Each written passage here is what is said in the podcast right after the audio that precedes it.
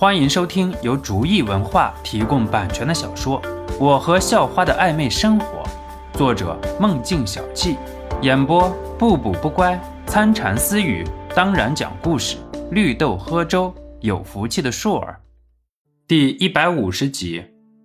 教官啊，看着这位教官似乎有点难言之隐啊，要不我去把那个家伙揪出来吧，然后咱再去判定，你看可以不？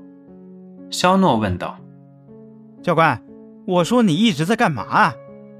冯华飞跳了出来，大声说道：“说冯华飞没脑子，现在看来还真是那么回事儿。明明就是自己做坏事儿，结果自己先忍受不了了，这岂不是告诉人家我就是来做坏事的吗？看来都用不上我过去了，他自己出来了。”肖诺笑笑说道。肖诺从来没有把冯华飞看作什么对手，现在看来更是没有必要了。哦，就是这小子吗？教官瞥了瞥冯华飞，然后对着叫小刚的教官问道：“我问你话呢，是他吗？”叫小刚的教官现在已经说不出话了，自己手里根本就没有肖诺抢冯华飞女友的证据，只是听了冯华飞的一面之词。而且就是为了骗吃骗喝的，而且从现在看来，肖诺既然这么笃定，说不定是冯华飞看上了人家的女朋友了。越想越觉得心凉。叫小刚的教官现在想的更多的是自己会受到什么惩罚，哪里还有心思想别的？哎，四哥，你听我说。小刚还想解释什么，只不过被教官无情的打断了。你就是冯华飞。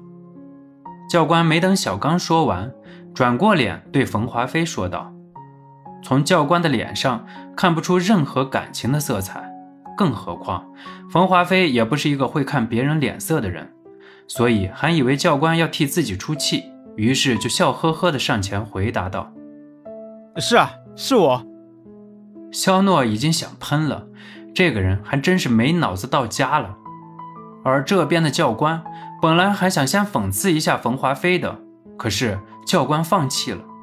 对付这种没有脑子的人，可能讽刺的话到了他的耳朵里，还会以为是奉承他，或者是和他套近乎。小刚在一边都是想要骂娘了，这家伙怎么连好话坏话都听不明白啊？如果时间能够倒转，小刚宁肯这几天没有吃冯华飞的请客。也不愿意和这种智商上有短板的人有任何瓜葛。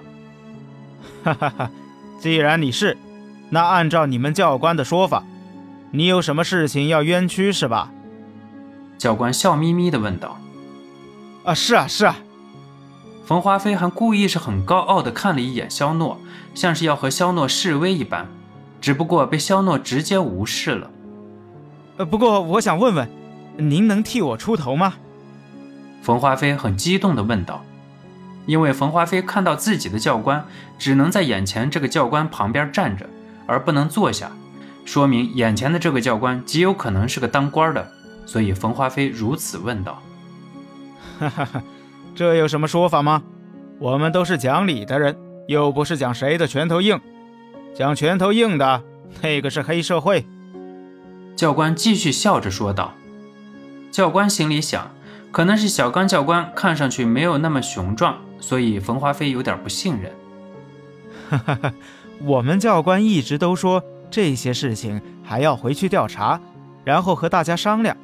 我想了一下，可能是官职不够，所以才这样的，还一直骗我吃喝。您这样的，一看就是能一下子拍板的。冯华飞笑嘻嘻地说道。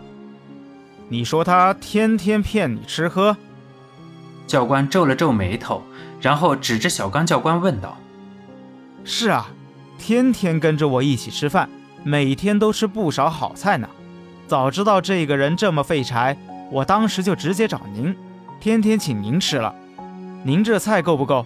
我给您加点。”冯华飞很谄媚地说道：“呃，不是的，四哥，你听我说。”小刚教官听到冯华飞的话，差点要气飞了。